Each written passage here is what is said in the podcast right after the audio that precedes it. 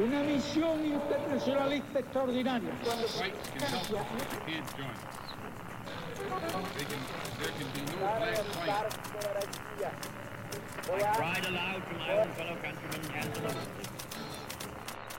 Sua rádio da história.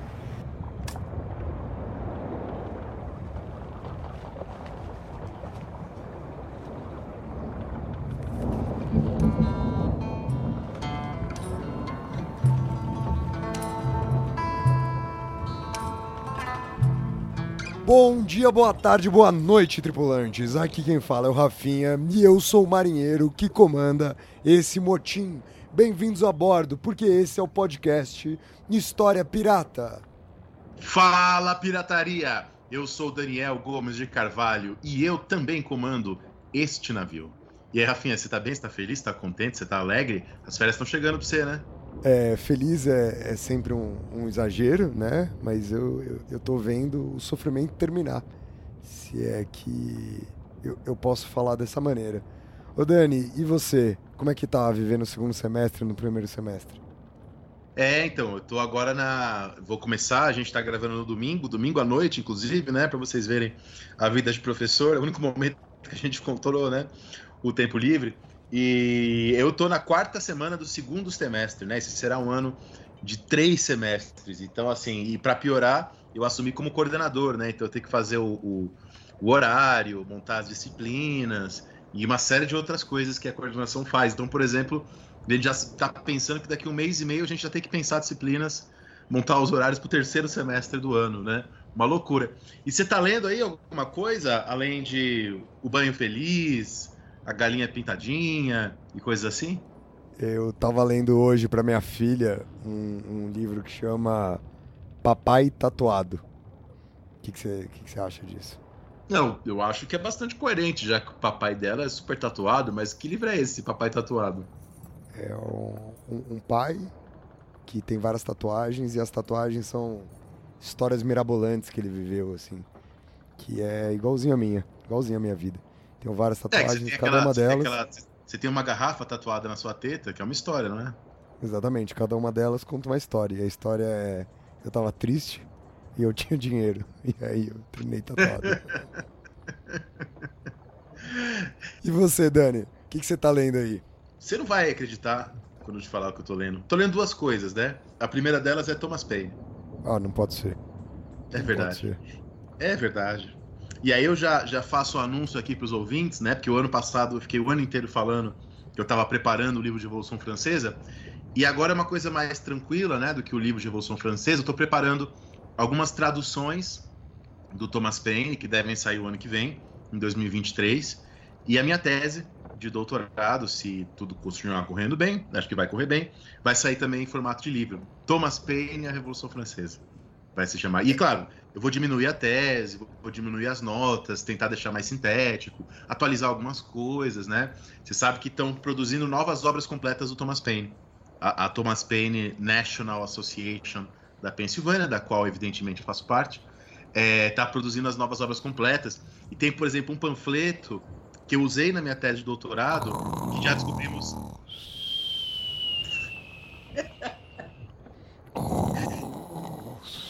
Você, você tá escutando os, os ouvintes Não, mas essa história é momento? legal. é porque É, é- é um panfleto que eu usei no meu doutorado, do Paine, e aí descobriram que não era dele. Sério? Sério. E era, melhor, era a melhor coisa que o Penny já tinha escrito na vida. Não, não, era, era um texto menor, mas era um texto importante, porque ele defendia as mulheres tal, e era um texto sobre as mulheres, aí não era dele. E era de quem? Não sei, ninguém sabe, mas não era dele. Então, é, mais uma vez, eu sou obrigado aqui a falar que ninguém se importa mesmo, né? Com- não, com pô, você tem uma, uma associação internacional do Tem Thomas- você e o Harvey Kay nela. não, tem o Gregory Clays. Né, tem você a... sabe- ca- ca- Cara, você fez a mesma coisa agora com os membros da associação que você fez há dois minutos atrás com o grande trabalho que você tem que fazer como coordenador. Tem que fazer horário e várias outras coisas.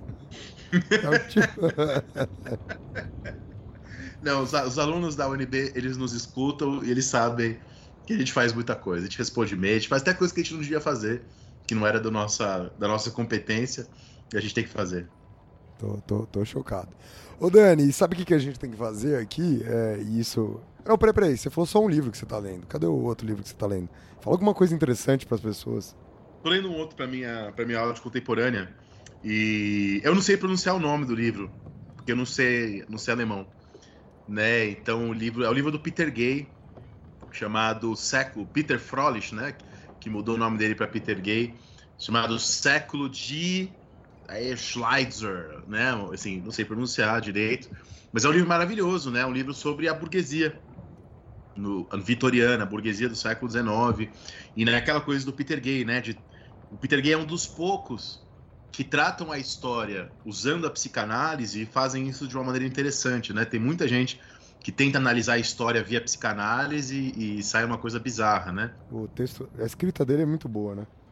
É muito boa, é muito boa. Assim, eu como um contextualista, alguém que gosta do contextualismo, às vezes fico assim, é, que de fato ele gosta de fazer umas generalizações, de buscar uma essenciazinha ali, uma essenciazinha aqui, e isso me incomoda um pouco, mas enfim, é, é isso não me faz deixar, né, de reconhecer a, a, a força, né, a, da, um, foi um grande historiador, né, tem um trabalho bastante consistente. E Dani, vamos antes da gente. Não, eu vou fazer o contrário. Eu vou fazer o jabá aqui desse programa, eu vou vender o nosso peixe e depois eu vou oferecer algo aos nossos ouvintes.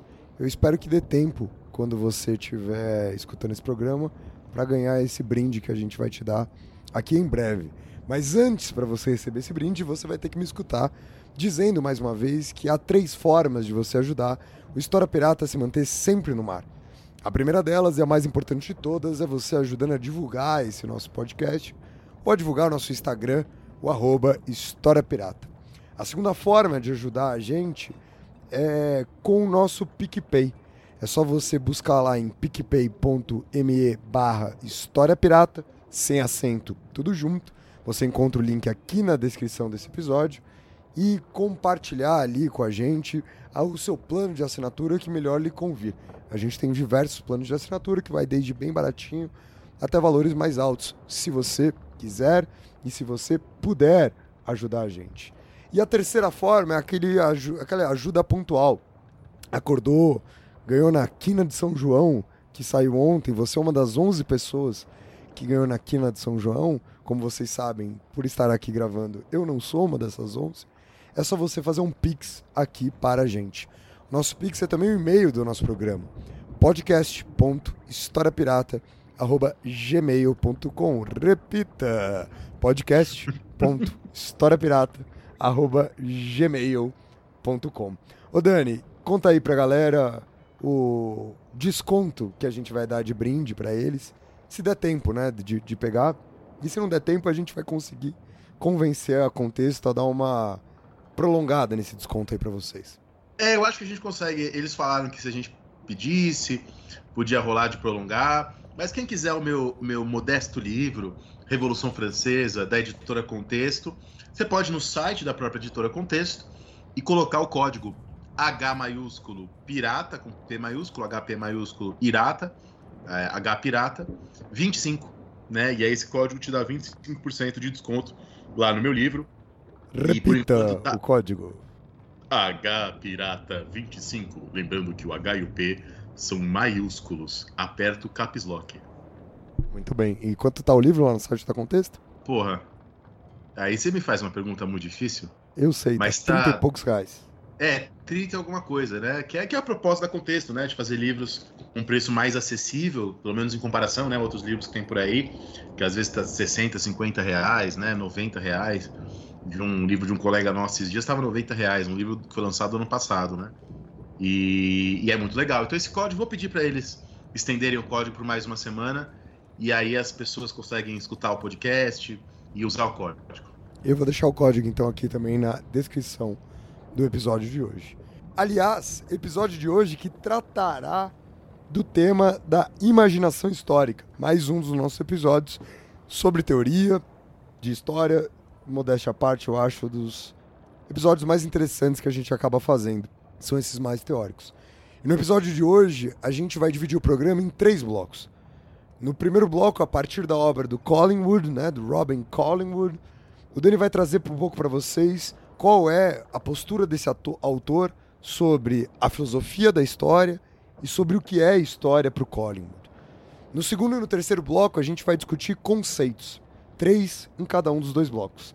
No segundo bloco, os três conceitos serão reconstituição, contexto e influência. E no terceiro bloco, os três conceitos serão verdade, imaginação histórica e revolução copernicana. Então, bora pro programa de hoje, bora pro primeiro bloco. Vamos ver aqui com o Dani o que, que o Collingwood acha que é. Acha que é, não, ele deve ter certeza, escreveu sobre isso. Filosofia da história e o que é história.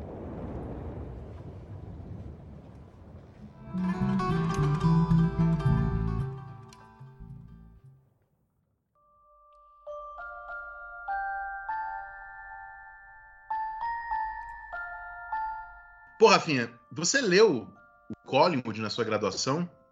Não li na minha graduação. Eu li algumas coisas depois, mas na graduação eu não sabia que o Collingwood existia. Se é que isso te ajuda na onde você queria chegar, eu não sei se era essa a resposta que queria. Nunca ouvi falar do Collingwood na graduação. Eu, eu, também a mesma coisa. Durante a minha graduação eu não escutei, não ouvi falar do Collingwood. É, só que, conforme eu fui lendo obras de metodologia para a, a minha pós-graduação, mestrado, doutorado e tal, eu via que muitos teóricos da história importantes para mim citavam Hollywood, né? mencionavam Hollywood. E, e até os contextualistas, o Quentin Skinner, se autodenominavam neo-Collingwoodianos. Né? Então, assim, eu percebia que o Collingwood foi uma, uma referência muito importante para autores que eu usava, e só há pouco tempo atrás, durante a pandemia, que eu fui de fato ler o Collingwood. E aí usei o Collingwood na minha disciplina e fiquei até feliz que os alunos gostaram muito. Eu usei justamente um capítulo do, de A Ideia da História, do Collingwood, chamado A Imaginação Histórica, na minha disciplina, quando eu dei Metodologia da História, na UNB, e eles gostaram muito do texto. Foi uma aula que eu lembro que eu gostei, foi proveitosa, teve bastante discussão e tal.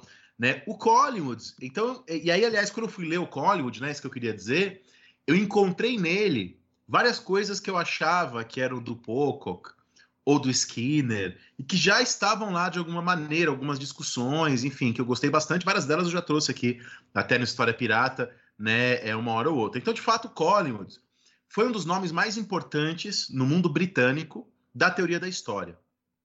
Tá? Como historiador, né, como estudante, depois professor de Oxford, é, o Collingwood atuava em duas frentes, vamos dizer assim.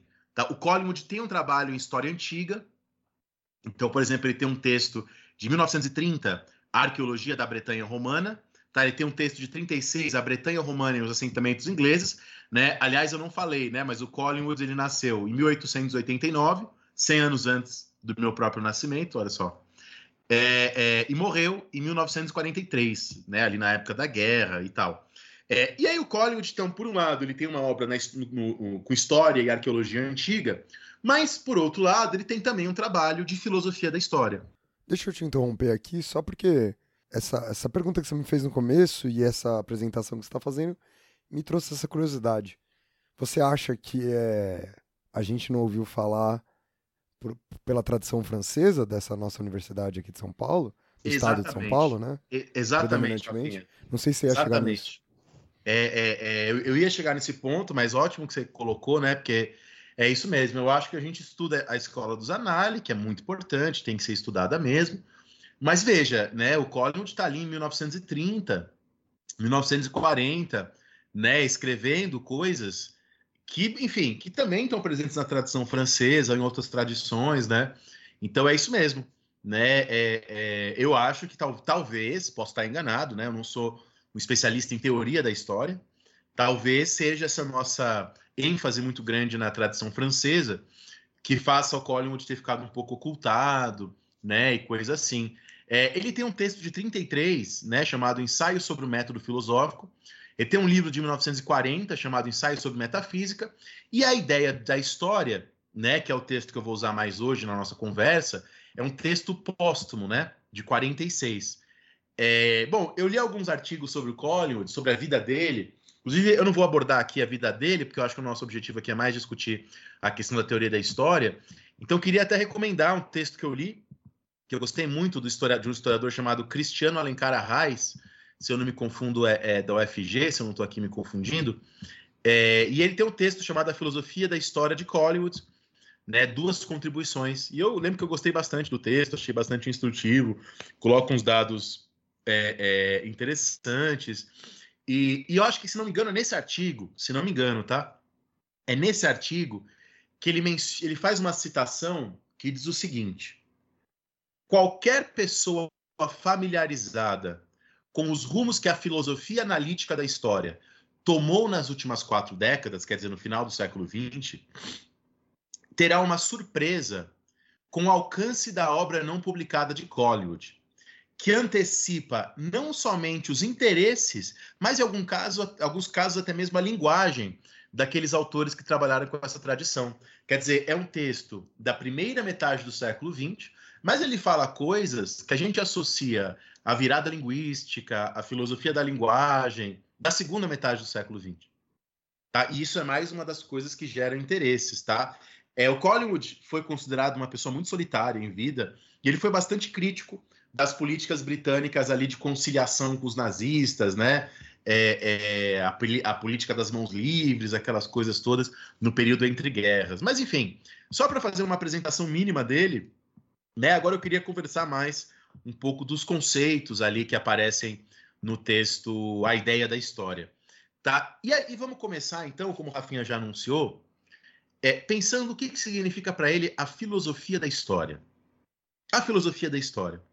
Porque quando você pega o texto do Collingwood, ele faz um diálogo ali com vários autores da época dele ou de um pouquinho antes, né? Como Benedetto Croce, né? O filósofo italiano que também escreve sobre filosofia da história, o Spengler, né? Na, na Alemanha, o Dilthey na Alemanha, ou o Oakeshott, né? Na Inglaterra, já no mundo britânico, Toynbee também no, no mundo britânico. E aí, dialogando Simmel também, né? Um, é um outro diálogo que ele faz, o Bergson, né? O Bergson, né? É, enfim. Na hora que você, você falou do, do Bergson e me deu até um negócio aqui. Será que a gente já está pronto para tentar ler de novo isso? Porque isso, isso eu li na minha graduação. E isso foi. Foi difícil, hein? Caralho. Me deu, sabe? Me deu um arrepio aqui, me deu um desconforto, quase uma dor de barriga na hora que você falou. do, do Henri Bergson? É. Será que a gente tá pronto, Dani? Ou eu vou sofrer de novo? O que, que você acha? Ah, eu, eu, não sei. Eu acho que também uma, uma, coisa que a gente aprende quando fica mais velho, né? É até a sofrer menos quando você não entende, não é?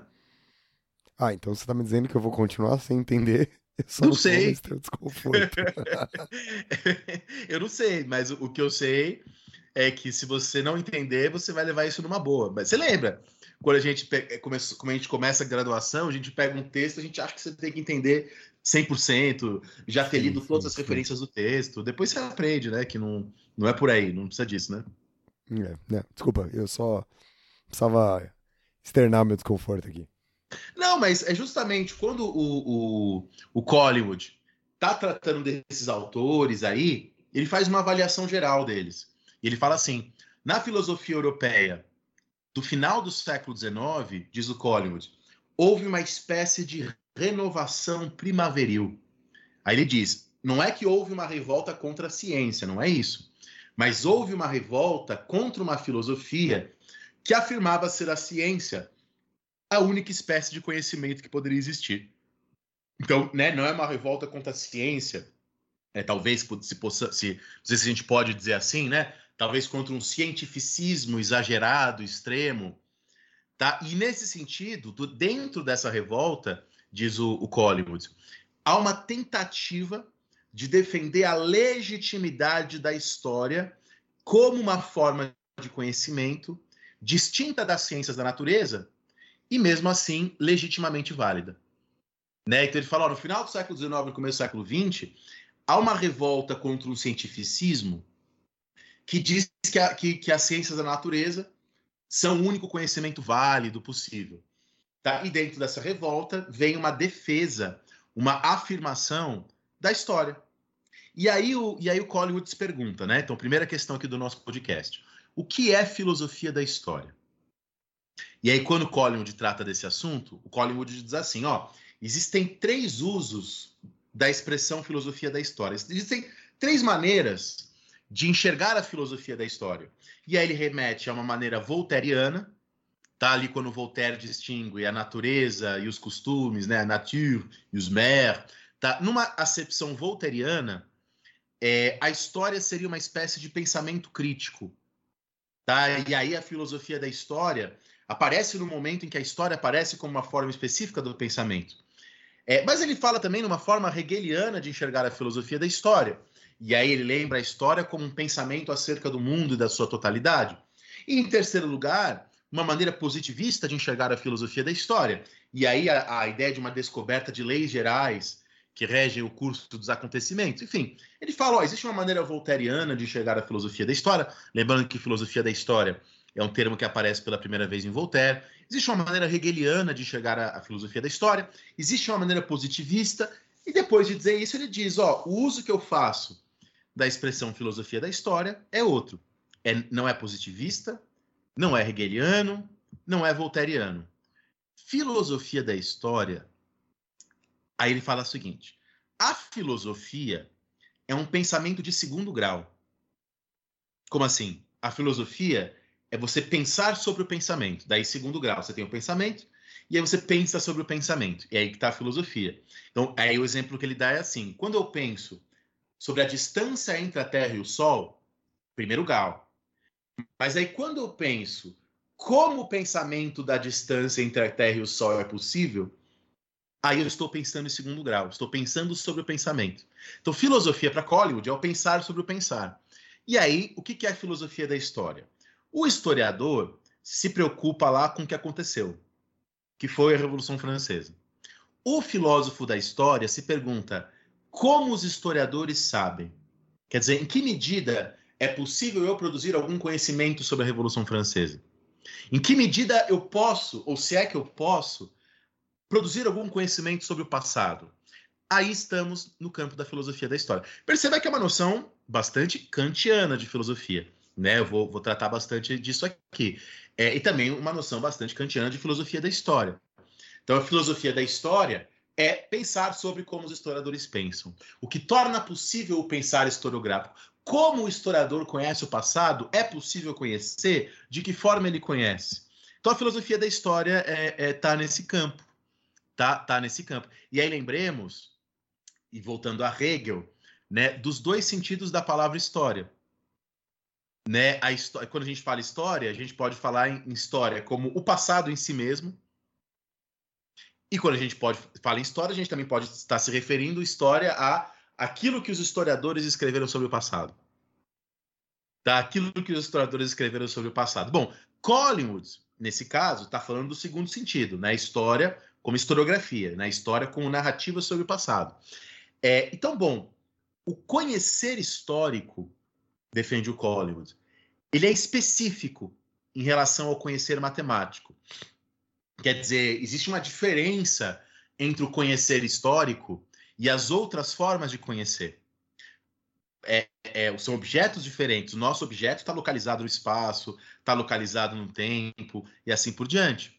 Então, se o conhecimento histórico é um conhecimento que tem a sua especificidade, não é a mesma coisa que conhecimento em física, em química e matemática, é necessário, portanto, uma filosofia destinada à história. Né? Já que o conhecimento histórico é um conhecimento diferente dos outros, então, assim como você tem uma filosofia da matemática, você precisa ter uma filosofia da história. Né? Você precisa ter uma filosofia da história. É, é, e aí, citando aqui o Collingwood, o Collingwood diz assim: a concepção moderna de história, quer dizer, um estudo que é construtivo e crítico, construtivo e crítico, é que traz essa ideia de reconstituir o passado a partir de documentos escritos e não escritos, é algo muito novo. É algo do século XIX. Não que não se produzisse história no passado, mas a nossa forma crítica de produzir história, usando documentos escritos e não escritos, analisados e interpretados criticamente, é algo aí que advém do século XIX. Né? É algo aí que advém do século XIX. Bom, ficou claro, Rafinha? Você achou essa coisa da filosofia da história? Ficou, ficou. Inclusive, eu quero fazer uma recomendação aqui para quem está escutando a gente que lembrar, na verdade, a galera, né, que no episódio 63 a gente recebeu o Vitor aqui para falar de filosofia da história e para falar de história da filosofia. E alguns desses debates, não todos, obviamente, a gente trouxe nesse episódio, que é um episódio muito legal, que é um episódio, inclusive, que em dado momento nós três a gente para para pensar sobre algumas dessas coisas, né? E chega em conclusões que a gente não tinha necessariamente pensado antes. A gente faz uma relação da qual eu gosto muito entre método e filosofia, né? Então, é, queria fazer essa recomendação porque eu acho que pode ser uma adição interessante para quem estiver escutando esse programa de hoje e não estiver escutando o episódio 63 de História Pirata. Bom, Rafinha, então se você achou que ficou claro o que é a filosofia da história, então a filosofia da história é esse pensamento de segundo grau sobre a história, a gente passa para responder a pergunta o que é história. E de novo, como eu disse agora, quando eu estou usando a palavra história, não é o passado em si mesmo. É a construção dos historiadores sobre o passado, né? É a historiografia. Então, o que é história? Quer dizer, o que é isso aí que a gente produz aqui, que a gente difunde, etc. Bom, aí o Collingwood diz que a história tem quatro características.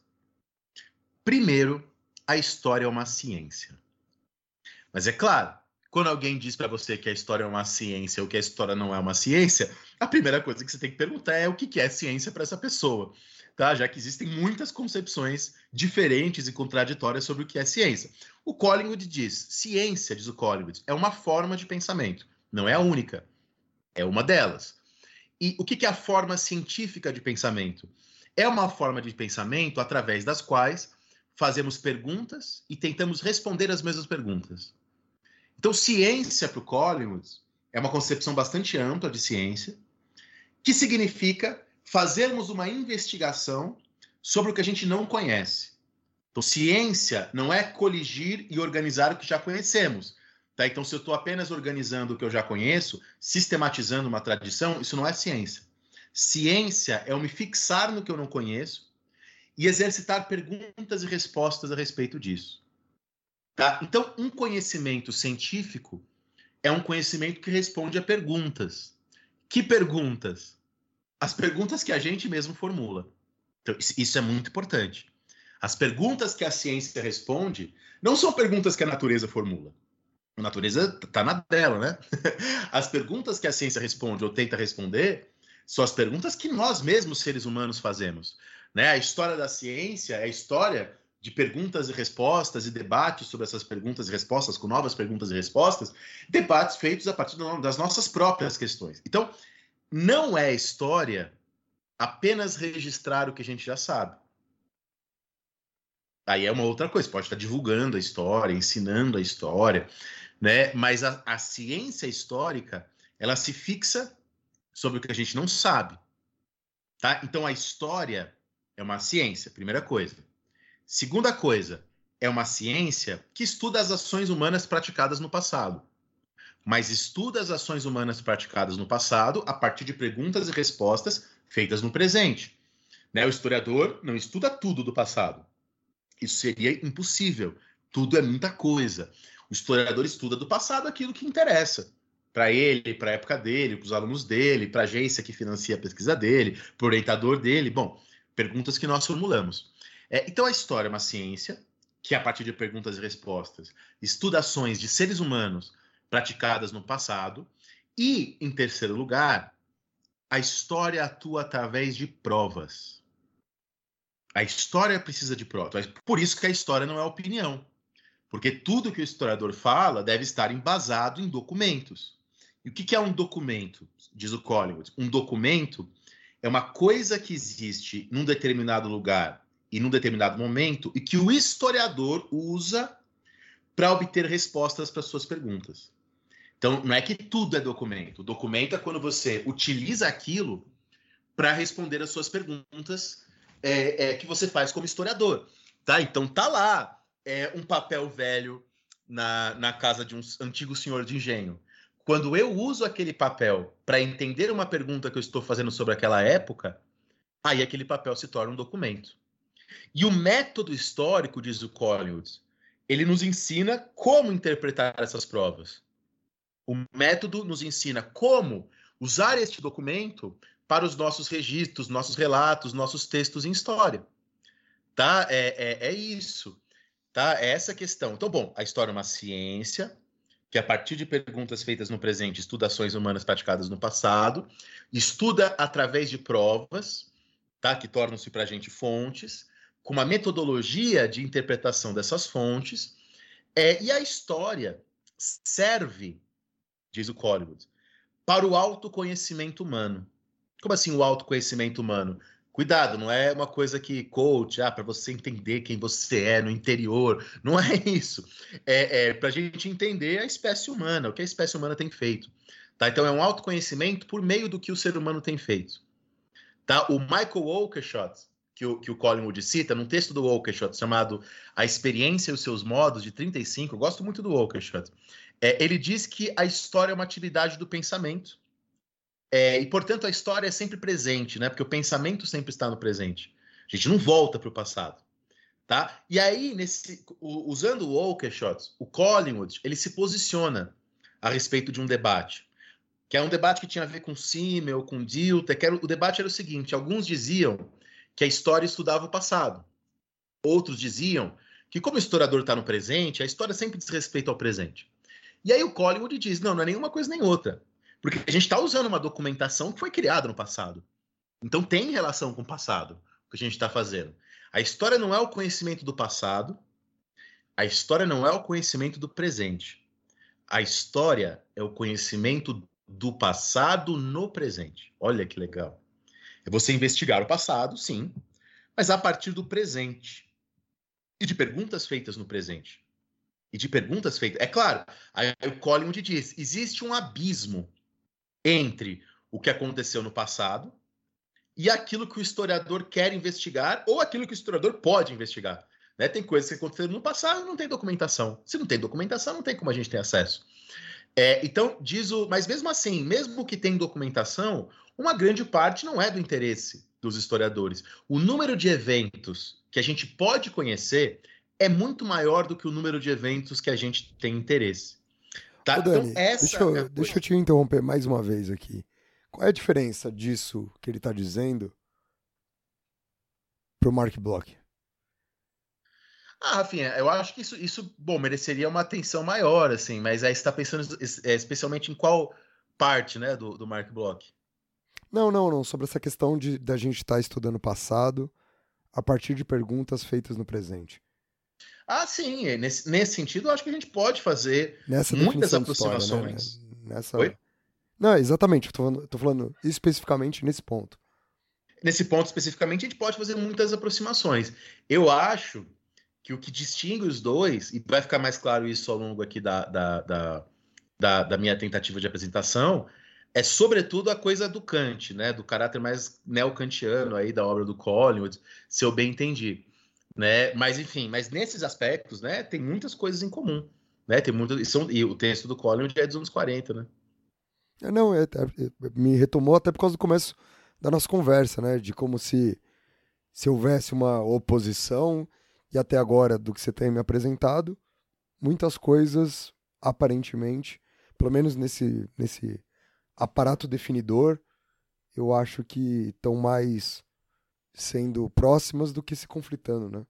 Ah, sim, mas eu acho que nos a gente termina aqui o primeiro bloco, eu acho que nos próximos as diferenças vão ficar mais claras.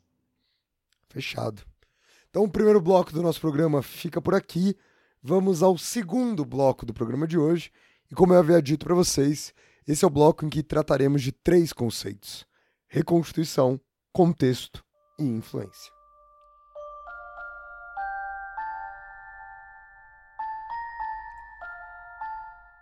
Bom, e na época do, do Collingwood, né, enfim, final do século XIX, começo do século XX, o darwinismo em voga, em expansão e tal, muita gente achava que os acontecimentos em história teriam a mesma lógica que os eventos da natureza.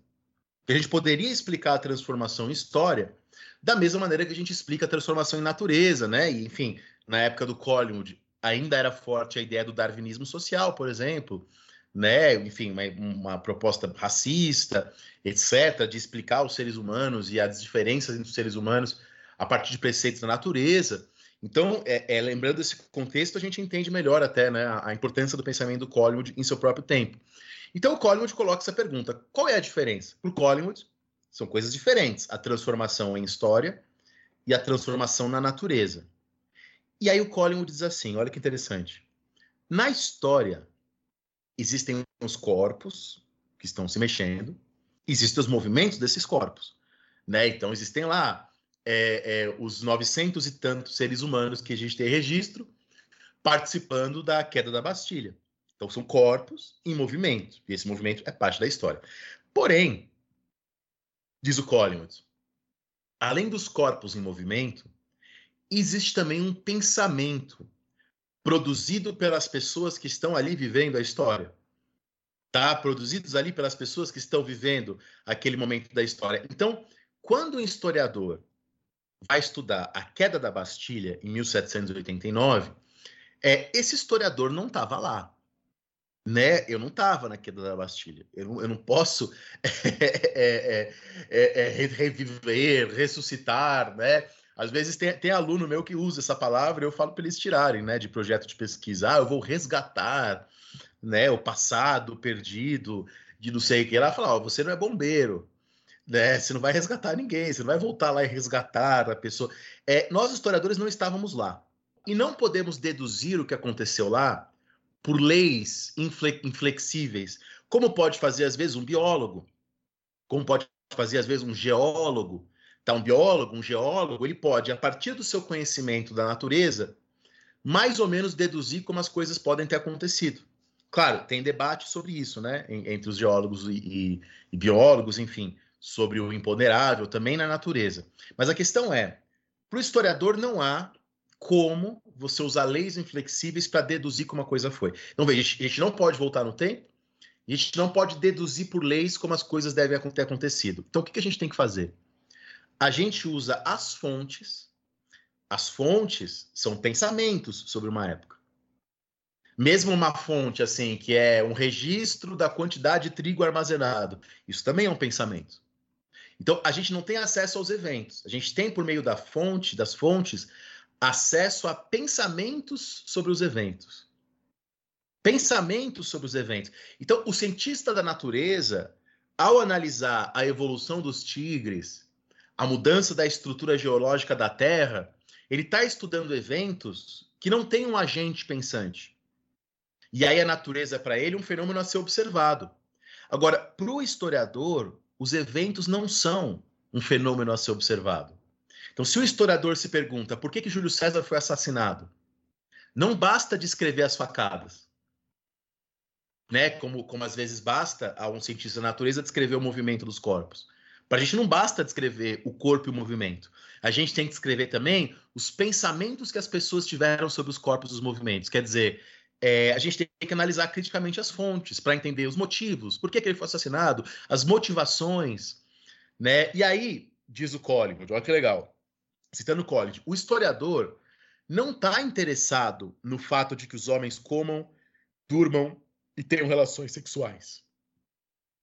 O historiador está interessado sobre os hábitos sociais que eles criam por meio do seu pensamento sobre o comer, o dormir e as relações sexuais. Veja, existem livros de historiadores sobre a história da comida, história do sono, história do sexo, mas o que interessa ao historiador não é é como o meu estômago absorveu a proteína mas os hábitos sociais, os pensamentos sobre isso, como mudaram as concepções sobre comida, como mudaram os hábitos de dormir, como mudaram as noções de relações sexuais.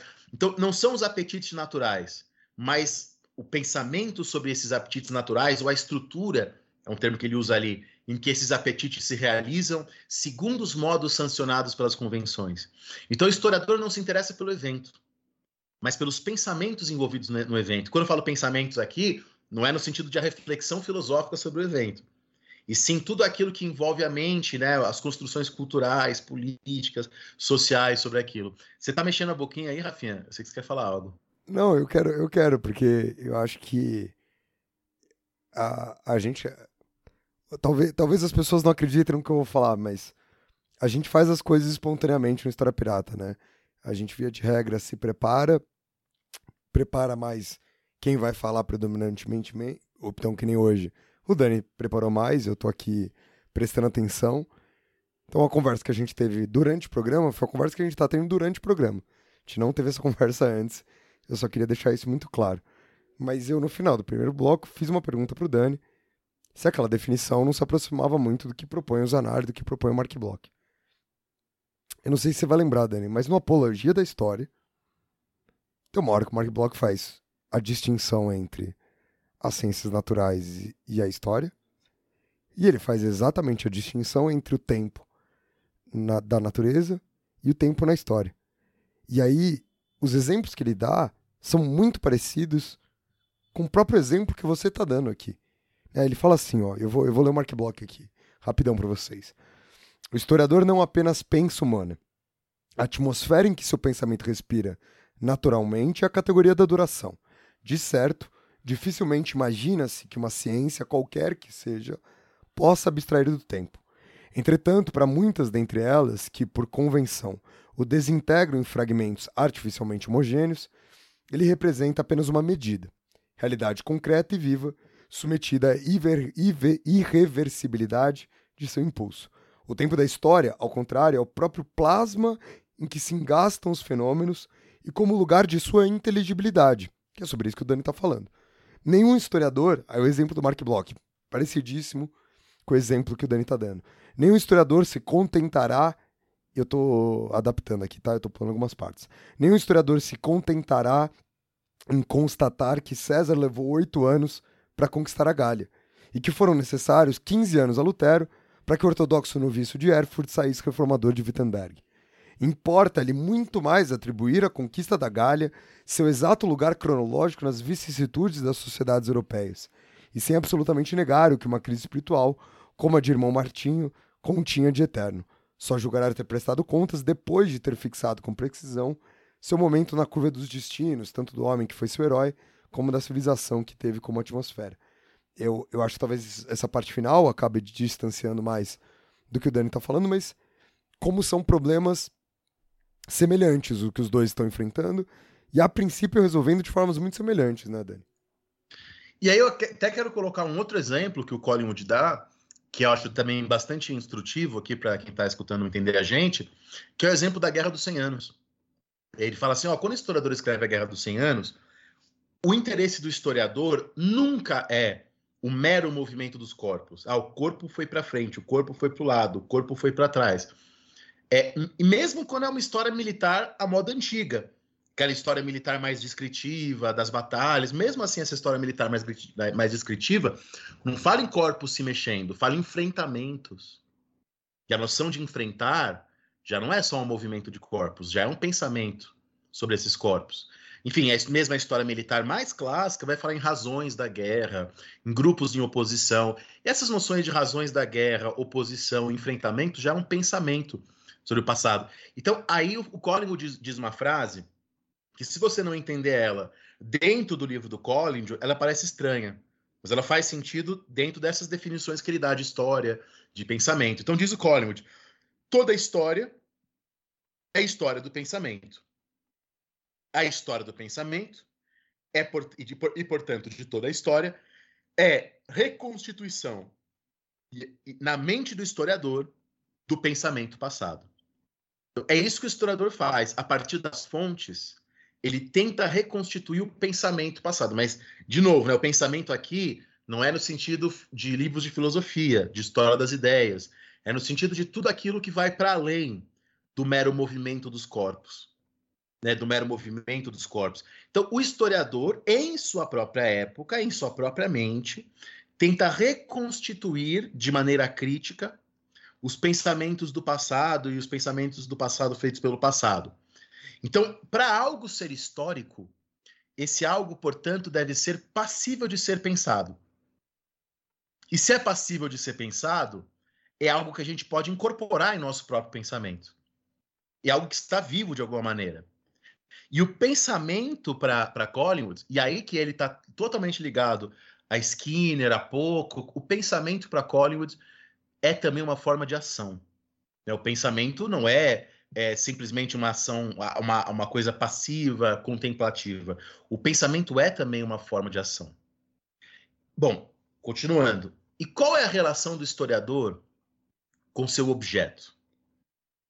Né? Qual a, a relação do historiador com seu objeto? Tá? Aí diz o, diz o Collingwood. Se, por exemplo, os vestígios, né? então o historiador usa vestígios do passado para entender o passado. Se os vestígios forem certas palavras escritas, o que, que o historiador tem que fazer? Descobrir o que essas palavras significavam para a pessoa que as escreveu. Né? Então, eu estou traduzindo agora o livro do Thomas Paine. O Thomas Paine usa a palavra liberal. Só que liberal no século XVIII significa generoso. E não no sentido de que a palavra liberal tem hoje. E tem tanta gente desinformada que vai ler texto do século XVIII, vê lá a palavra liberal e já fala, ah, ó, é um liberal safado. E não. Né? Então o historiador tem que descobrir o que essas palavras significavam naquela época. Quer dizer, o que, que significa isso? Descobrir o pensamento daquela época, no sentido mais amplo da palavra pensamento. Tá? Só que para o historiador descobrir o pensamento daquela época, o historiador tem que pensar por si próprio. É, é, é isso, é descobrir e reconstruir o pensamento como ação.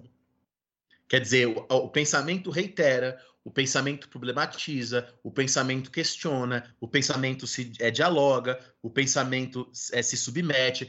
Aí o Collingwood diz: o pensamento não é a antessala da razão, o pensamento é a própria razão. E o que significa pensamento, então? Né? Se toda a história estuda a história do pensamento, o que é pensamento? Pensamento, diz o Collingwood, é uma forma de experiência ou uma forma de atividade mental. Tá? E é uma forma de atividade mental ou de experiência que não é imediata. Ela é mediata. Então, por exemplo, eu sou um historiador que estuda história do cheiro. É, eu não vou voltar para o século XIX e ficar cheirando as pessoas do século XIX. Eu, como historiador, tudo que eu tenho é o relato do que as pessoas pensavam sobre o cheiro. Então, diz o Collingwood, eu nunca vou saber qual o cheiro das flores do jardim de Epicuro. Eu nunca vou saber como Nietzsche sentiu o vento. O que eu posso saber é os pensamentos de Nietzsche sobre o que ele sentia sobre o vento. O que eu posso saber é o que as pessoas escreviam sobre os sentimentos dela a respeito do odor das flores de Epicuro. Eu não posso reviver, diz o Collingwood, o triunfo de Arquimedes ou a, amargura de Mário. É o que eu tenho é o que esses homens pensavam sobre seu triunfo e sobre sua amargura. Então, olha que interessante. Para Collingwood, o historiador não pode estudar o imediato, ou se assim preferimos, as experiências. Se você entender a experiência, claro, como o imediato né? Dá para entender a experiência de outras maneiras. Mas se para você a experiência é o imediato, então a experiência de cheirar uma flor é, é o sentimento, do, é a sensação do cheiro na hora que você cheira, esse cheirar é inacessível para o historiador. Tudo que eu acho são os pensamentos sobre aquilo. São os pensamentos sobre aquilo. Legal, né, Rafia? Não, legal, legal. Mas eu confesso também que, que eu, eu vou, vou dar um pitaco rápido aqui. É, ninguém perguntou a minha opinião, né? Mas ainda bem. Eu acho que seria muito chato o nosso trabalho se a gente ficasse falando da experiência de cheirar uma flor. Acho que aí eu não ia querer ser um ilustrador, não. Falar o que que, eu, o que, que, o que, que eu sinto ao cheirar essa flor. Eu acharia meu trabalho uma grande bosta. Acho que eu prefiro saber o que, o que se pensava de uma época sobre cheirar uma flor do que o que eu vou sentir. Mas algum ouvinte poderia dizer uma coisa, Rafinha. Alguns ouvintes poderiam dizer assim: ah, Daniel, mas tem os historiadores europeus que hoje em dia estão fazendo o trabalho de recriar cheiros antigos, recriar gostos antigos. Existe esse trabalho é, de vários historiadores na Europa. É, então, Rafinha, eu posso dizer que eles estão reconstruindo a experiência? Não, nem fodendo. Nem Por que fudendo. nem fudendo? Cara, eu, eu acho que nesses dois casos específicos há dois problemas, né? Eu acho que o primeiro grande problema é que se eu sentir um cheiro e eu escrever uma história sobre isso, eu não estou fazendo história. Eu estou dando um relato da minha experiência de sentir um cheiro, que é muito diferente de fazer história. Por isso eu celebrei ainda bem que esse não é o nosso trabalho, porque senão a gente faria uma outra coisa, que não história. A segunda coisa, o meu segundo ponto é, e aí eu posso estar cometendo 10 crimes aqui para esses historiadores, mas eu, eu vou. Eu, então eu não vou fazer em tom de acusação, mas eu vou fazer em tom de pergunta. mas é uma acusação, que fique claro. Ao sentir um cheiro em 2022 de 1913, eu percebo ele da mesma forma de 1913? Nem fodendo. E por isso que eu falei, é uma pergunta, mas é uma acusação. E a minha resposta é imediata. Nem fodendo. Meu referencial é outro, minha perspectiva é outra, minha surpresa é outra, minha proposta é outra, meu contexto é outro. Tem um monte de cheiro que não é necessariamente agradável, mas que me remete a uma experiência minha de vida. E isso me dá uma sensação extremamente individual sobre isso. E essa sensação extremamente individual sobre isso, acho que ela é ótima para fazer literatura, como Proust e, e as Madeleines, mas ela é uma merda para se fazer história. Não, mas é isso, né? Você sentir o mesmo cheiro, quero dizer, os mesma, as mesmas moléculas lá é, nos, em 1930 e 2030 não é a mesma coisa está sentindo em outra época, com outros referenciais, com outras surpresas, com outras expectativas. Então, mesmo que você reconstitua o cheiro, mesmo assim, você. Então, se você reconstituir um cheiro de 1930 em 2030, você não vai saber como era para um homem de 1930 sentir um cheiro em 1930. Né? Mesmo que você sinta o mesmo cheiro em 2030. É, é, e aí alguém pode dizer assim: ah, então Collingwood está dizendo que para entender alguma coisa, o historiador tem que entender o contexto? Não. Não. O contexto é sempre muita coisa, né? A palavra contexto significa o que está ao redor do texto. É, qual que é o nosso contexto hoje em dia? Qual que é o meu contexto, ou o contexto de você que está ouvindo aí?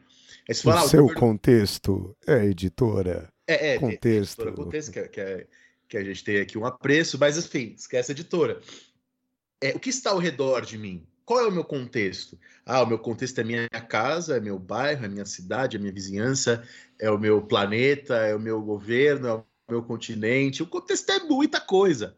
O contexto é tanta coisa que ele é inapreensível para o pensamento. E aí o Collingwood, usa um exemplo que o Rafinha já sabe de cor, porque eu já usei várias vezes aqui no História Pirata. Que é o exemplo Inclusive da... no episódio 63, sobre o qual eu fiz indicações aqui. É, ele fala: se eu escrevo um texto numa ilha, a ilha é o contexto do meu texto? Depende. Tá? Ela é o contexto se ela de fato tem alguma relação com o texto. Então, o fato de eu viver numa ilha não tem em si mesmo qualquer efeito sobre a, a história da minha vida, a não ser que eu ali estabeleça relações com a minha condição insular, ou que a minha condição é, é, insular, minha condição de ilha, de alguma maneira afete o que eu esteja fazendo. Cara, isso, para metodologia da história, é muito importante, porque o que eu mais faço é pegar textos de alunos meus, que aí eles vão lá cometer um erro clássico de historiador jovem. Capítulo 1, o contexto.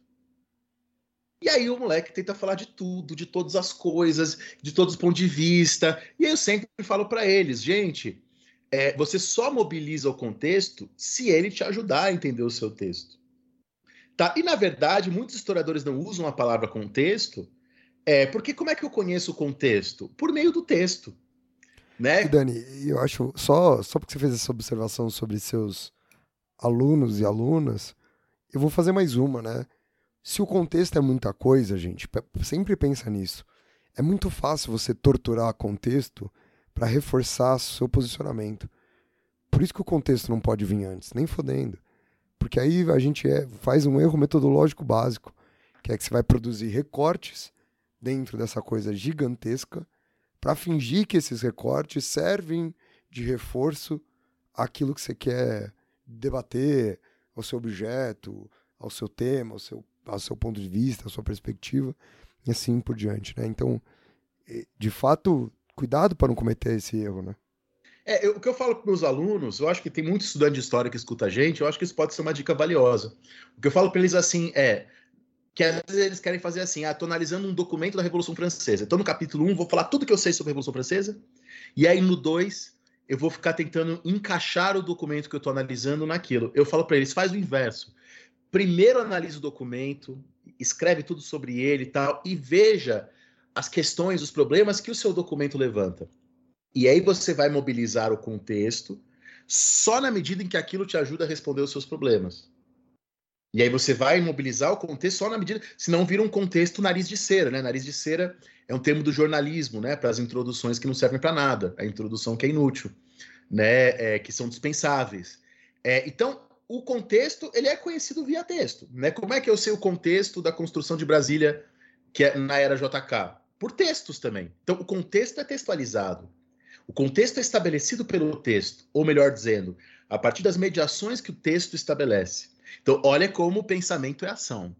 Né? Olha como o meu pensamento dita as suas relações com o que está fora. E aí, eu brinco também muito com meus alunos aqui, quando eu digo para eles: nenhum pensamento é expressão do seu contexto, ou é reflexo do seu contexto.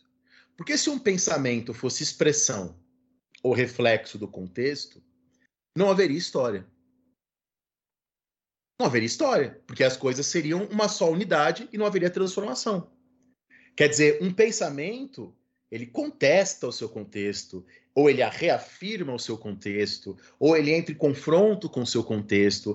É a relação entre o contexto e o texto não é a relação de uma peça numa coleção, mas de uma função especial nas atividades de um organismo.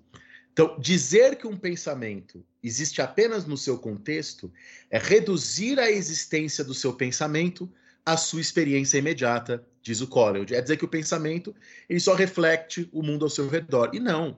Se, se todo pensamento só refletisse o mundo ao seu redor, não haveria mudança na história, não haveria transformação, haveria apenas a eterna repetição do mesmo.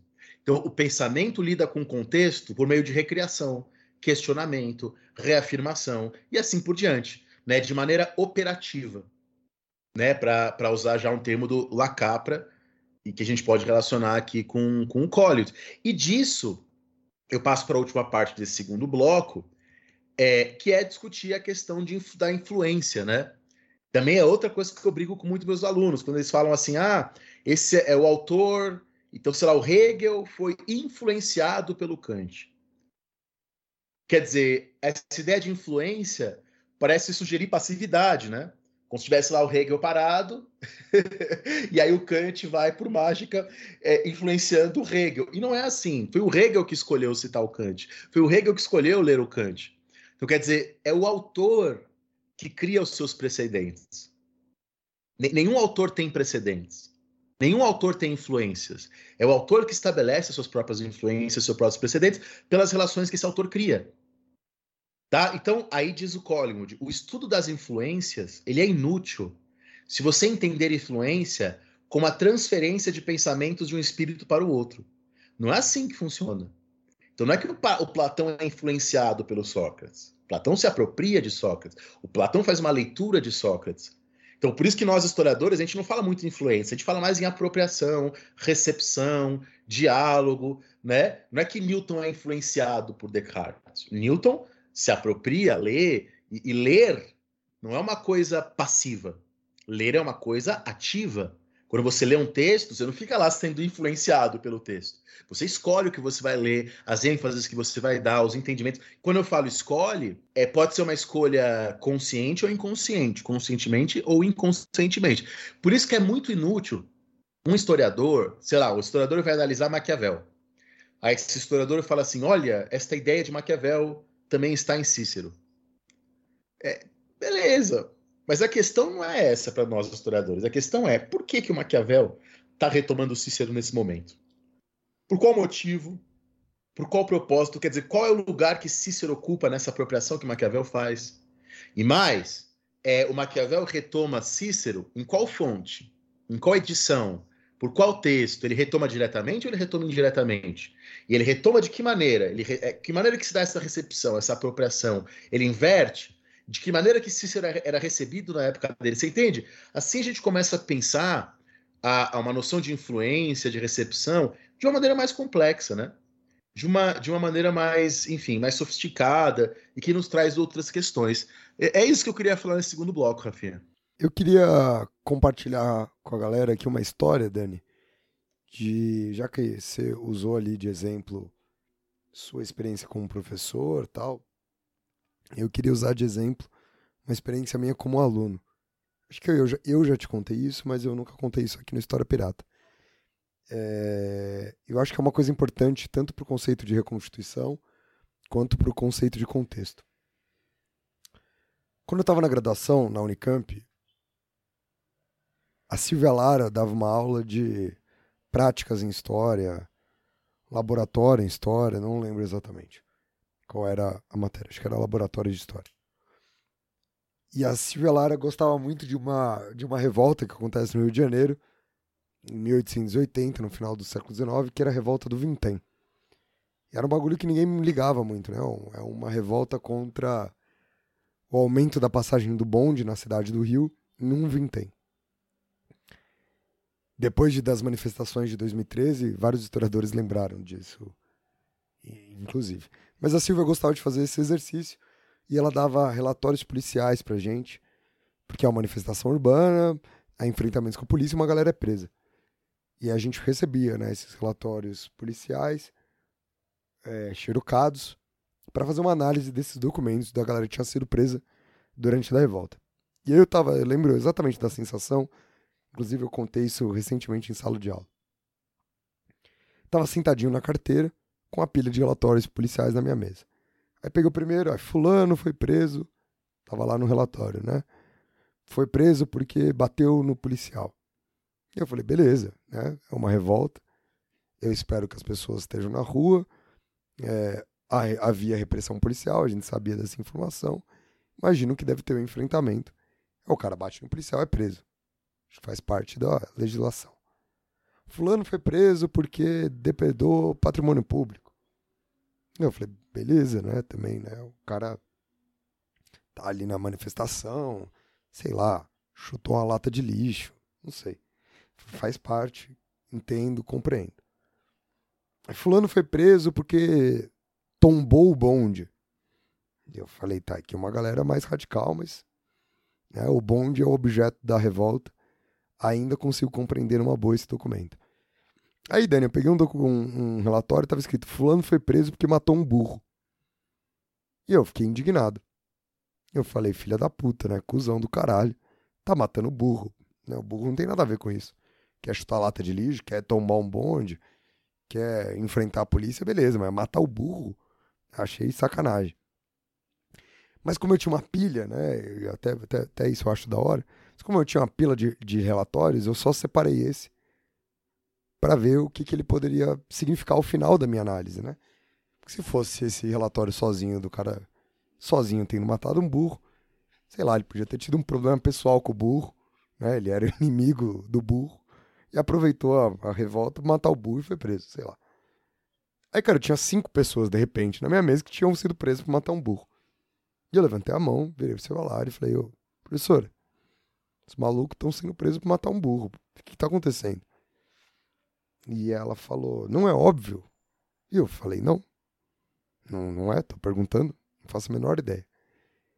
E aí ela sacou que ninguém na sala tinha entendido por que, que as pessoas estavam matando burros, né? E ela e aí ela falou: vocês não fazem a menor ideia o que é um bonde no final do século XIX, no Rio de Janeiro. E aí ela mostrou, pegou a internet lá da sala e mostrou. E os bondes em 1880 no Rio de Janeiro, eles são puxados por burros. Né? Então o bonde é o burro, o burro é o bonde. E é óbvio. Você imagina o cara que tomou um bonde, ele matou 12 burros. Sei lá. Né? Faz parte da manifestação. E aí, eu sei que isso parece muito bobo diante da complexidade do que o Dani está trazendo para vocês, mas eu acho que tem duas coisas aqui que são legais. A primeira é, não dá para entender aqueles documentos se eu não entendesse o que era um bonde. Né? Então, essa reconstituição, muitas vezes, um primeiro passo para você conseguir pensar, né? uma reconstituição material para você compreender o fenômeno em si. E a segunda coisa do contexto, né? Como eu tô tão, eu estava tão travado analisando aquilo para um contexto, sei lá, Dani, estritamente político, pensando, por exemplo, é, na crise do segundo reinado, pensando nas exigências, nas demandas da população urbana, que havia outros contextos, como o contexto do transporte público do Rio de Janeiro, que deveriam ter me vindo à cabeça e não estavam me vindo porque eu estava com um propósito envezado né, dentro dessa análise. Então, como são coisas fundamentais, independentemente, né, da gente conhecer o Colin ou não, são coisas que nós, historiadores e historiadoras, a gente precisa se deparar e parar para pensar, inevitavelmente. Pô, ótimo, né? Legal demais, Rafinha, seu exemplo. É isso, como o contexto, ele é sempre muita coisa, ele é sempre, ele é, ele é tudo, então ele é inapreensível. Se a gente ficar com essa mania de querer fazer o capítulo 1, o contexto, e tentar falar tudo que a gente sabe, a gente corre o risco de fazer as relações erradas.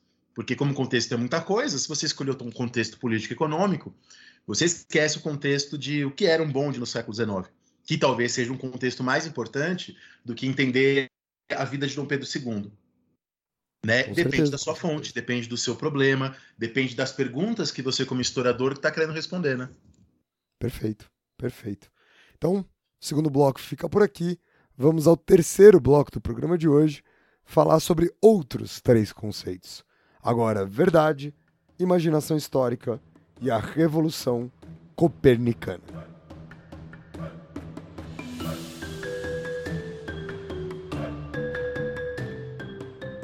Bom, é, essa é fácil, né? Para quem é, para nós que já somos da área, mas talvez a princípio pareça estranho para quem não é da área, né? É, vamos lá, Rafinha. Existe documentação falsa? É... Eu, eu, eu, sinto que essa pergunta é uma pegadinha. Claro. E eu sei onde ela é uma pegadinha. Então, eu, eu tô, tô pensando sobre qual papel que eu, que eu tenho que prestar aqui. Então, eu vou falar assim, ó, Dani. Existem documentações que são falsas, mas elas não deixam de ser documentações. É, pro historiador, toda fonte é verdadeira. Todo documento é verdadeiro. O que o historiador tem que pensar é qual é a verdade que está em questão, por assim dizer. Então, por exemplo, é, tem um documento, vamos, vamos achar um documento falso, um documento que diz coisas sobre o golpe de 1964 que não aconteceram. Aí alguém que está escutando para a gente pode falar, tá aí, Daniel, esse é um documento falso. É um documento que inventou coisas sobre o golpe de 64, coisas que não aconteceram. Esse documento é falso se o que você estiver estudando, se a sua pergunta foi entender o que aconteceu lá é, é, no 1 de abril, 31 de março de 64. Agora, se o seu problema for tentar entender a história das conspirações, a história das teorias conspiracionistas, ou a história das mentiras contadas sobre o golpe, esse é um documento verdadeiro. Então, esse documento ele pode ser falso em relação a, a, a aos fatos que aconteceram no, no, final de março e começo de abril de 1964. Mas ele é verdadeiro se você estiver estudando a história dos discursos, por exemplo. A oh, plano dos... Cohen, plano Cohen. É, vamos pensar no plano Cohen. Né? Então, assim, o plano Cohen é falso se, se a sua preocupação é se de fato esse plano existiu. Mas se você estiver estudando as conspirações que ajudaram Vargas a dar o golpe, a legitimar o golpe, é, é, é isso. E aí vejam, não é que a gente está dizendo que aquelas mentiras aconteceram. A gente só está dizendo que elas nos contam outras verdades. Tá? E, on, e aí vem a grande questão, para você entender o que, que é a verdade em história. Quem define o que é verdade e o que é mentira, então? Se, eu, se um documento pode ser verdadeiro ou falso, dependendo de como eu estou usando, quem define o que é verdade ou mentira? Hein, Rafinha? A minha proposta. É, ou seja, o próprio historiador e as suas perguntas. O critério de verdade reside no próprio historiador. Olha só. E nas suas perguntas. Então, e aí o Collingwood, ele, ele distingue dois tipos de história. Um tipo de história é a história que algumas pessoas no século XIX acreditavam ser possível de fazer, que é a, escola, é a história cole-tesoura. O que é história cole-tesoura? É você achar que o historiador só reproduz os fatos, que ele pega lá o documento e ele só coloca o que está no documento no livro de história. Isso é bobagem. Tá? Ninguém, não é impossível fazer isso. Tá? A não ser que eu faça só um xerox do documento. Não, e mesmo o xerox não, muda, né? Não, e aí eu vou lembrar de novo da história que eu acabei de contar, né? Não serviria para nada. Eu, eu falar que alguém mata um burro em 1880 no Rio de Janeiro, não faz ninguém entender porra nenhuma, né? A gente tá colocando ali no livro justamente esse trabalho, né, Dani? É, então, a história cola e tesoura é uma história impossível, uma história que não existe. A história cola tesoura é o historiador ver a fonte numa coisa receptiva, só receber o que está na fonte. Isso não é a história, né? A história científica nos termos do que o Collingwood define de ciência, né, que é bem ampla, a história científica é a história que lê a fonte, interroga a fonte mentalmente, né? Não, não que você precise ficar conversando com a fonte, a não ser que seja história oral, né? Aí você conversa mesmo. Temos aqui um podcast sobre história oral, né? Para quem quiser entender isso melhor. É, mas então, você lê a fonte, interroga a fonte e você decide o que você quer descobrir na fonte. Você decide o que você quer descobrir na fonte. Né? Então, o Francis Bacon, o, o, cientista né, do século XVII, filósofo, ele dizia que o cientista tortura a natureza, né? Para tirar da natureza o que ele quer. E o historiador faz isso, ele tortura as fontes. É claro que não literalmente, né? É, é, metaforicamente, mas para que a fonte responda aos seus questionamentos. Então não é que o historiador acredita na fonte ou não acredita na fonte. O historiador critica a fonte. Quer dizer, é o historiador que estabelece se essa fonte pode ou não ser usada para o seu estudo. Então, o que, que é uma prova? É aquilo que me permite responder as minhas perguntas. É aquilo que me permite responder. E aí tem um texto da Bárbara Benevides, né, de teoria da história, publicado na História da Historiografia, que ela mobiliza bastante o Collingwood, que ela disse: a, enquanto não há perguntas para o historiador, não há prova histórica, não, não, há, não, há, não há provas. Só há provas se houver perguntas. Então, um documento não vale nada se eu não tiver uma pergunta em relação a ele. Né? Então, o único conhecimento que a historiadora reclama, diz a Bárbara Benevides, é o conhecimento que responde que dá uma resposta a partir da prova histórica que está em sua possessão. Tá? É, então, quer dizer, daí que vem a noção de imaginação histórica e de revolução copernicana. Então, o pensamento histórico implica um sujeito, que é um historiador, que analisa um objeto, que é a história, tá? Mas o historiador não encontra leis universais nessa história. E o objeto do historiador não é é um abstrato universal, não é um logaritmo, não é uma adição, não é uma. Não. O objeto do historiador é algo que é transitório, é algo que possui um onde, que possui um quando. Só que o onde e o quando do historiador não são aqui o agora. Bom, existe hoje em dia, não existia na época do Collingwood, né? Mas existe hoje em dia a história do tempo presente. Também já temos aqui no História Pirata um podcast sobre isso, né? Sobre história do tempo presente. Quem quiser escutar. É, mas aqui vamos seguir o pensamento do Collingwood. Né? O Collingwood diz: não partimos de leis gerais para chegar a elementos particulares. O historiador não faz isso. Também o historiador não parte de, de elementos particulares para chegar em leis gerais. Então, isso é, nenhuma das duas coisas. Não é que o historiador parte do geral e vai para particular, muito menos ele parte do particular para ir do geral. Então, o conhecimento do historiador não é nenhuma coisa nem outra. Qual é o conhecimento do historiador? Como é que funciona o conhecer histórico. E aí o Collingwood diz: para o senso comum, quer dizer, para as pessoas que não são da área, a maioria das pessoas acredita que a história está pronta nas fontes, né? Que tem lá a história, que é só o historiador acessar as fontes, que a partir do acesso às fontes ele reconstrói a história. A maioria acredita nisso, que existe o passado em si e que basta o historiador ir lá ia construir. E é, e é a partir disso que as pessoas falam em coisas equivocadas, como a história imparcial, né?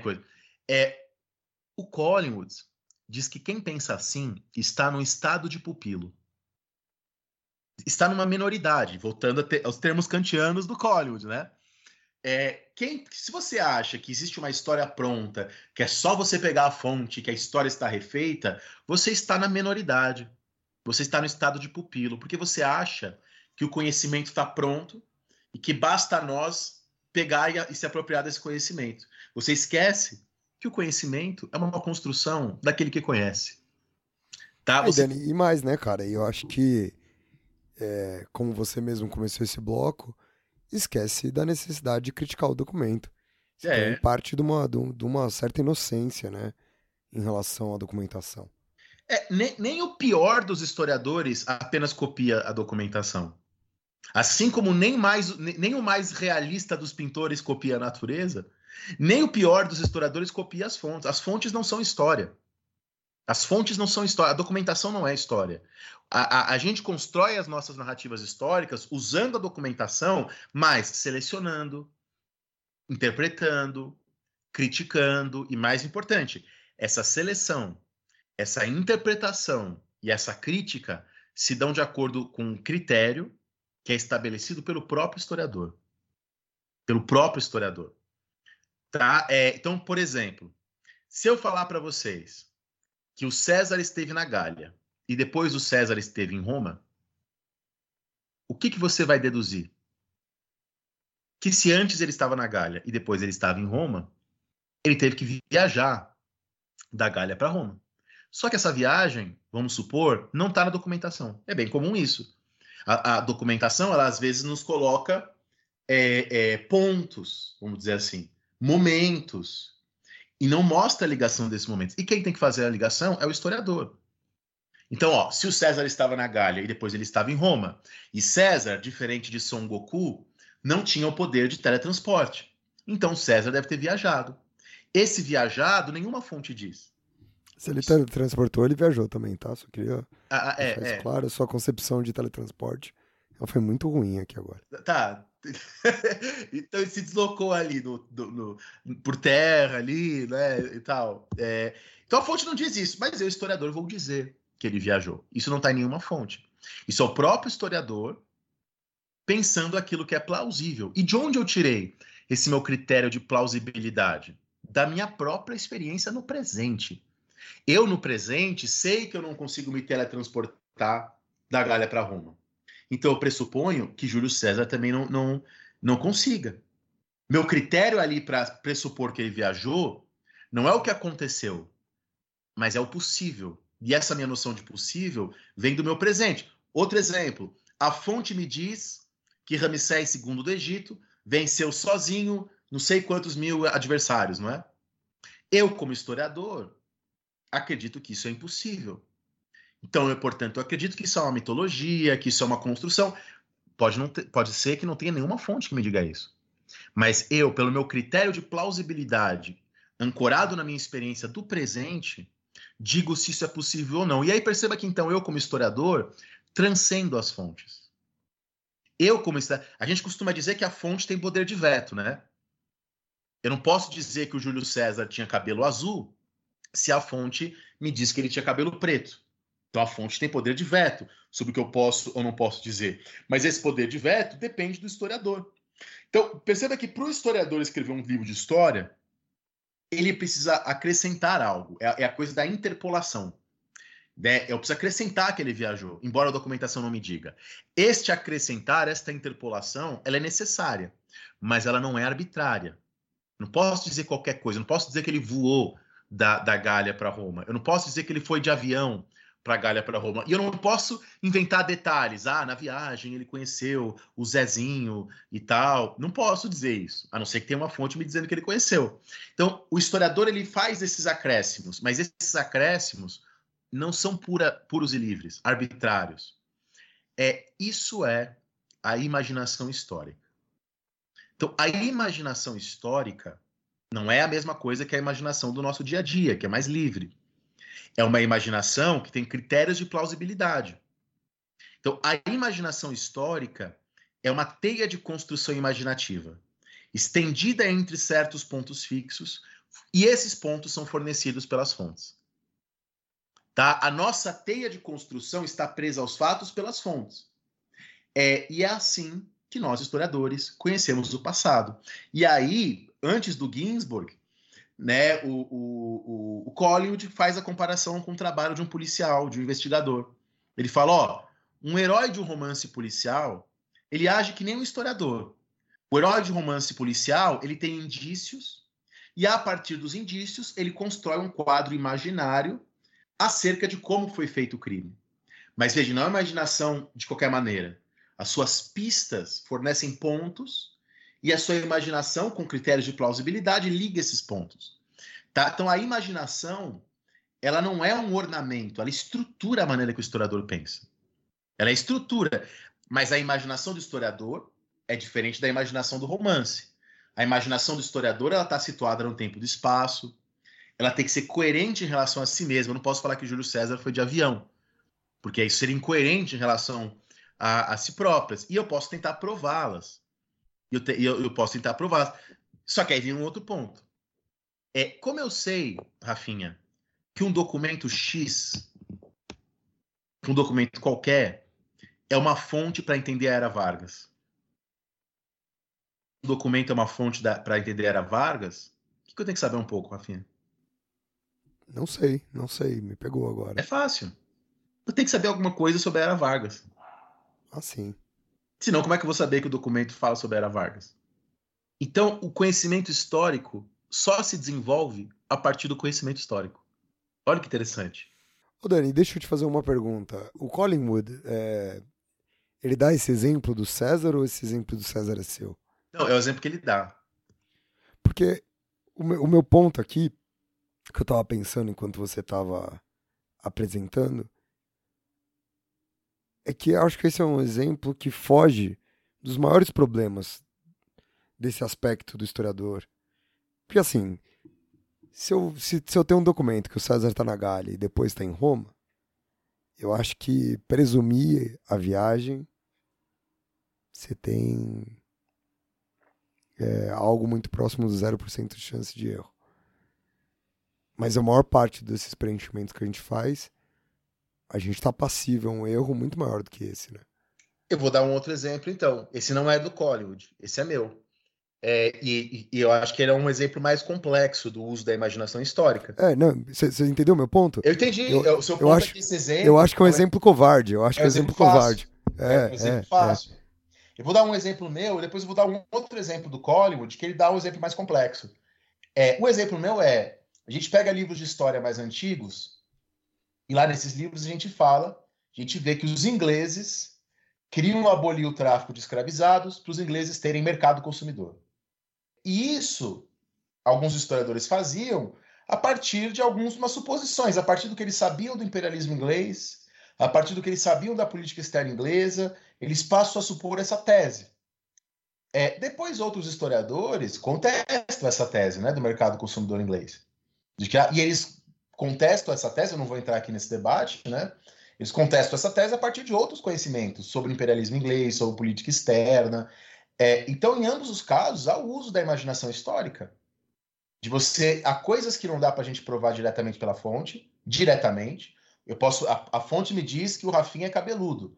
Isso está direto. Mas a fonte não vai me dizer, às vezes, diretamente por que, que o Rafinha deixa o cabelo crescer. Isso eu vou inferir por, por meio das várias fontes. Aí que entra a imaginação histórica. Outro exemplo que o Collingwood, que o Collingwood é, é, utiliza. O Suetônio, quando ele escreve lá sobre a, a Roma Antiga, é, o Suetônio diz que o Nero é, quis evacuar a, a, a, Bretanha. Que ele quis evacuar a Bretanha. Aí o Collingwood diz: Eu digo que Nero não quis evacuar a Bretanha. E eu digo que ele não quis evacuar a Bretanha não porque tem uma fonte que diga Nero não quis evacuar a Bretanha, mas porque tudo que eu conheço sobre a política na época de Nero contradiz a ideia de que ele queria evacuar a Bretanha. Isso é imaginação histórica. E aqui eu tô, aqui é um exemplo mais complexo, talvez menos menos covarde. Né? O exemplo ali do César viajando é só talvez para começar a entender, né? Mas na prática é, são coisas como essa. Eu digo assim, Nero não quis evacuar a Bretanha. Eu não digo porque tem uma fonte no qual Nero fala, eu não quero evacuar a Bretanha. Se tiver uma fonte é, é, mais confiável, né, para falar isso, legal. Mas como não tem, eu pressuponho que isso é absurdo a partir de todas as outras coisas que eu conheço sobre o Nero. Então é isso, as fontes me fornecem informações sobre a personalidade do Nero, sobre a política externa do Nero, sobre aquilo que o Nero fez durante a, a, o seu reinado, e a partir dessas coisas que a fonte diz, a minha imaginação histórica me diz que é impossível ele querer evacuar a Bretanha. Entendeu? Acho que agora ficou melhor, né? Agora ficou melhor, agora ficou melhor. Com certeza. E, e aquela questão, né? Eu acho que é importante adicionar de que uma vez a gente suscetível ao erro, a gente erra e pronto, né? Não, não tem um. Não há um grande problema e não há nenhum desmerecimento no seu trabalho quando você erra, né? Você comentou, por exemplo, sei lá, no começo aqui do programa de hoje, que você analisou um folheto do, do Thomas Paine, que hoje você sabe que não era do Thomas Paine. E aí você, beleza, e refaz as perguntas, refaz algumas imaginações, refaz as coisas. Acho que esse também é um trabalho de cientista a partir dessa ideia de uma ciência disposta a fazer as perguntas e responder elas que o que o Collingwood está trazendo para gente, né, Dani? Não sei qual é a sua opinião sobre isso, mas não, eu. Porque... Não, ótimo, Rafinha. E aí eu queria até, che para chegar na Revolução Copernicana, que é o último conceito da aula de hoje, que eu já expliquei esse conceito, só falta dar o nome, né? É... Por que, que a política da época de Nero se torna uma evidência que o Nero não quer evacuar a Bretanha? Porque é isso que o historiador quer explicar. Então, é o historiador que transforma a coisa em prova. Então, a guerra do Peloponeso é um dado para a gente? É, não. Somos nós que, por meio das fontes, transformamos aquilo em dado. Então, é o conhecimento histórico que transforma algo em prova, porque aquilo se relaciona àquilo que o historiador conhece. O que, que é a revolução copernicana feita pelo Kant na história da filosofia? É você, em vez de me perguntar como eu conheço as coisas, eu me pergunto como é que funciona o conhecer. Então, na revolução copernicana da filosofia, em vez de eu, eu, me perguntar sobre o objeto apenas, sobre como o sujeito conhece o objeto, eu me pergunto sobre como funciona o conhecer do sujeito. Isso é a revolução copernicana que o Kant traz. Por que, que se chama copernicana? Porque assim como Copérnico traz o Sol para o centro do universo, o filósofo traz a mente humana para o centro das suas investigações. Então, e aí o, o Collingwood, em chave kantiana, está exatamente tentando fazer isso na historiografia. Em vez de se perguntar como o historiador conhece o passado, ele se pergunta como é que funciona esse conhecer do historiador. E aí ele percebe que esse conhecer se fundamenta no próprio historiador. Olha que legal.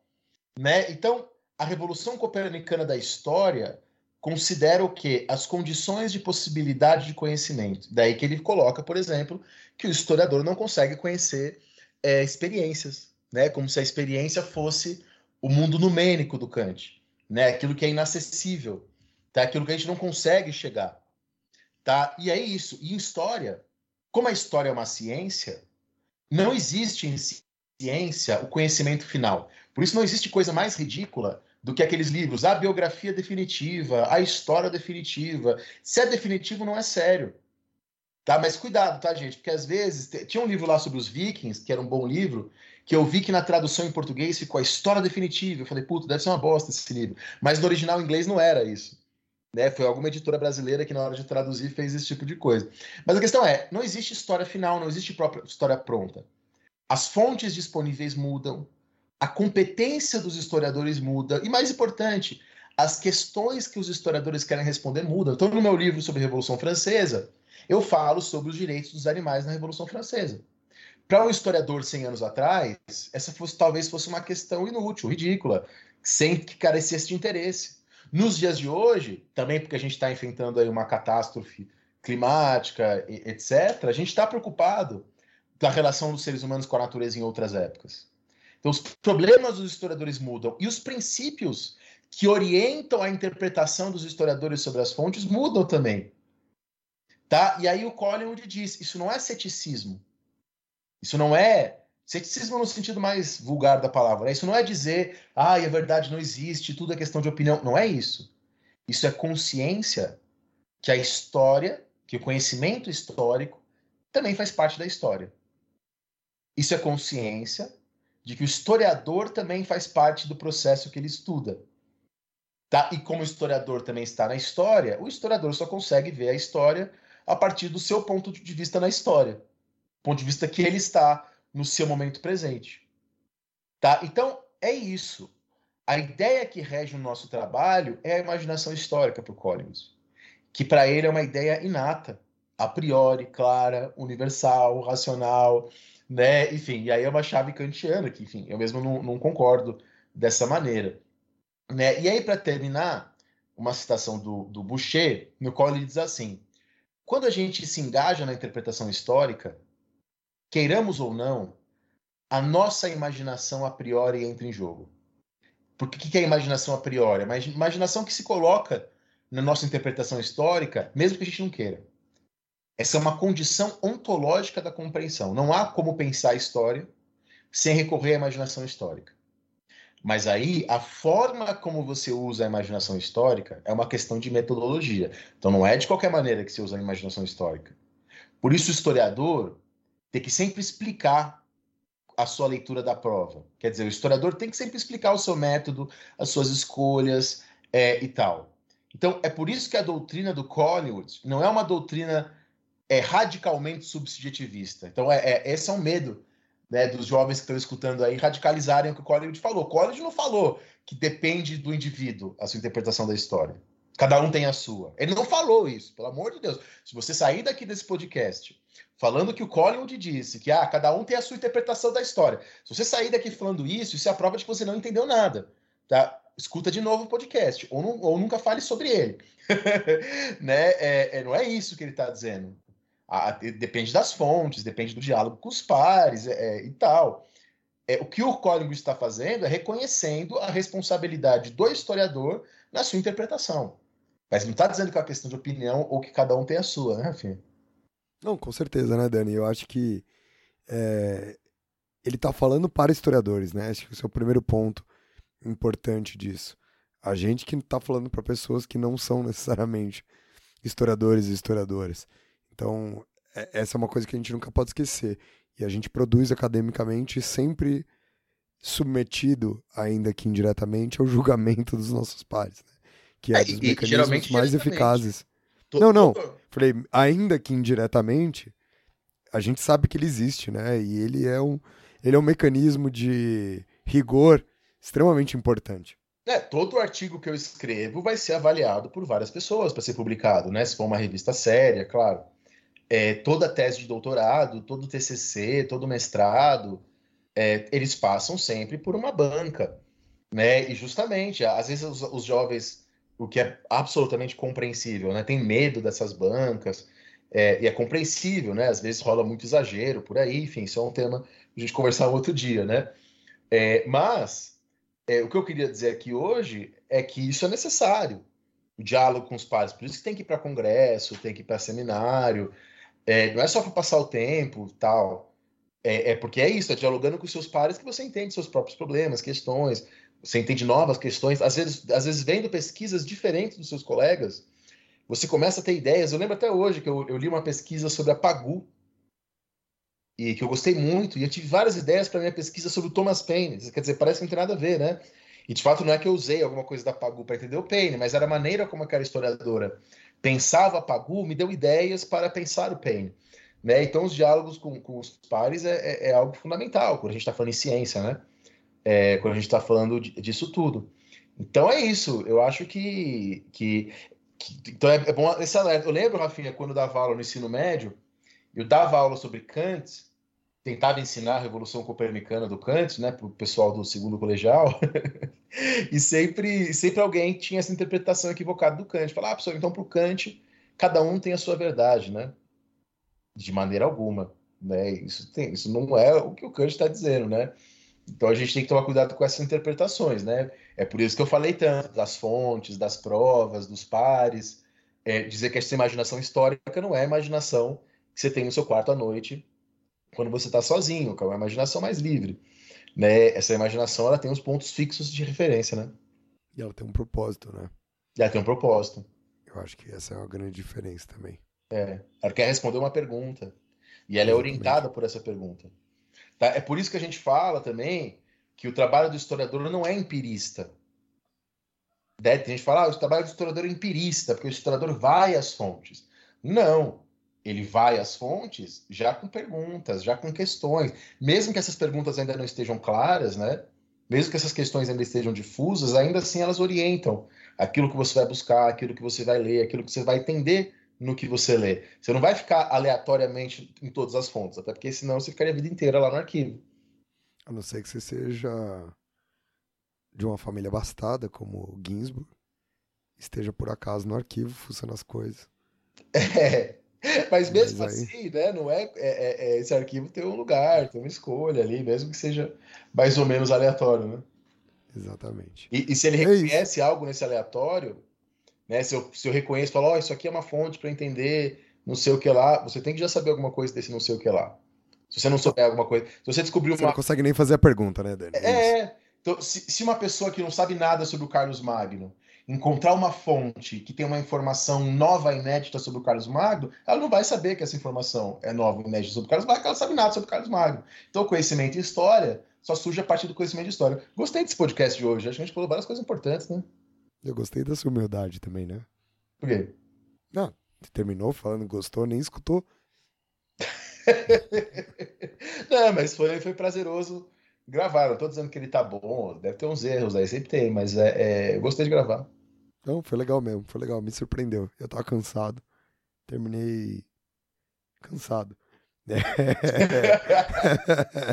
Mas eu não tô irritado, pelo menos. Então, eu acho que se a gente passou uma hora e quarenta falando e eu tô tão cansado quanto eu tava uma hora e quarenta atrás, é lucro, não é lucro? É lucro, é lucro.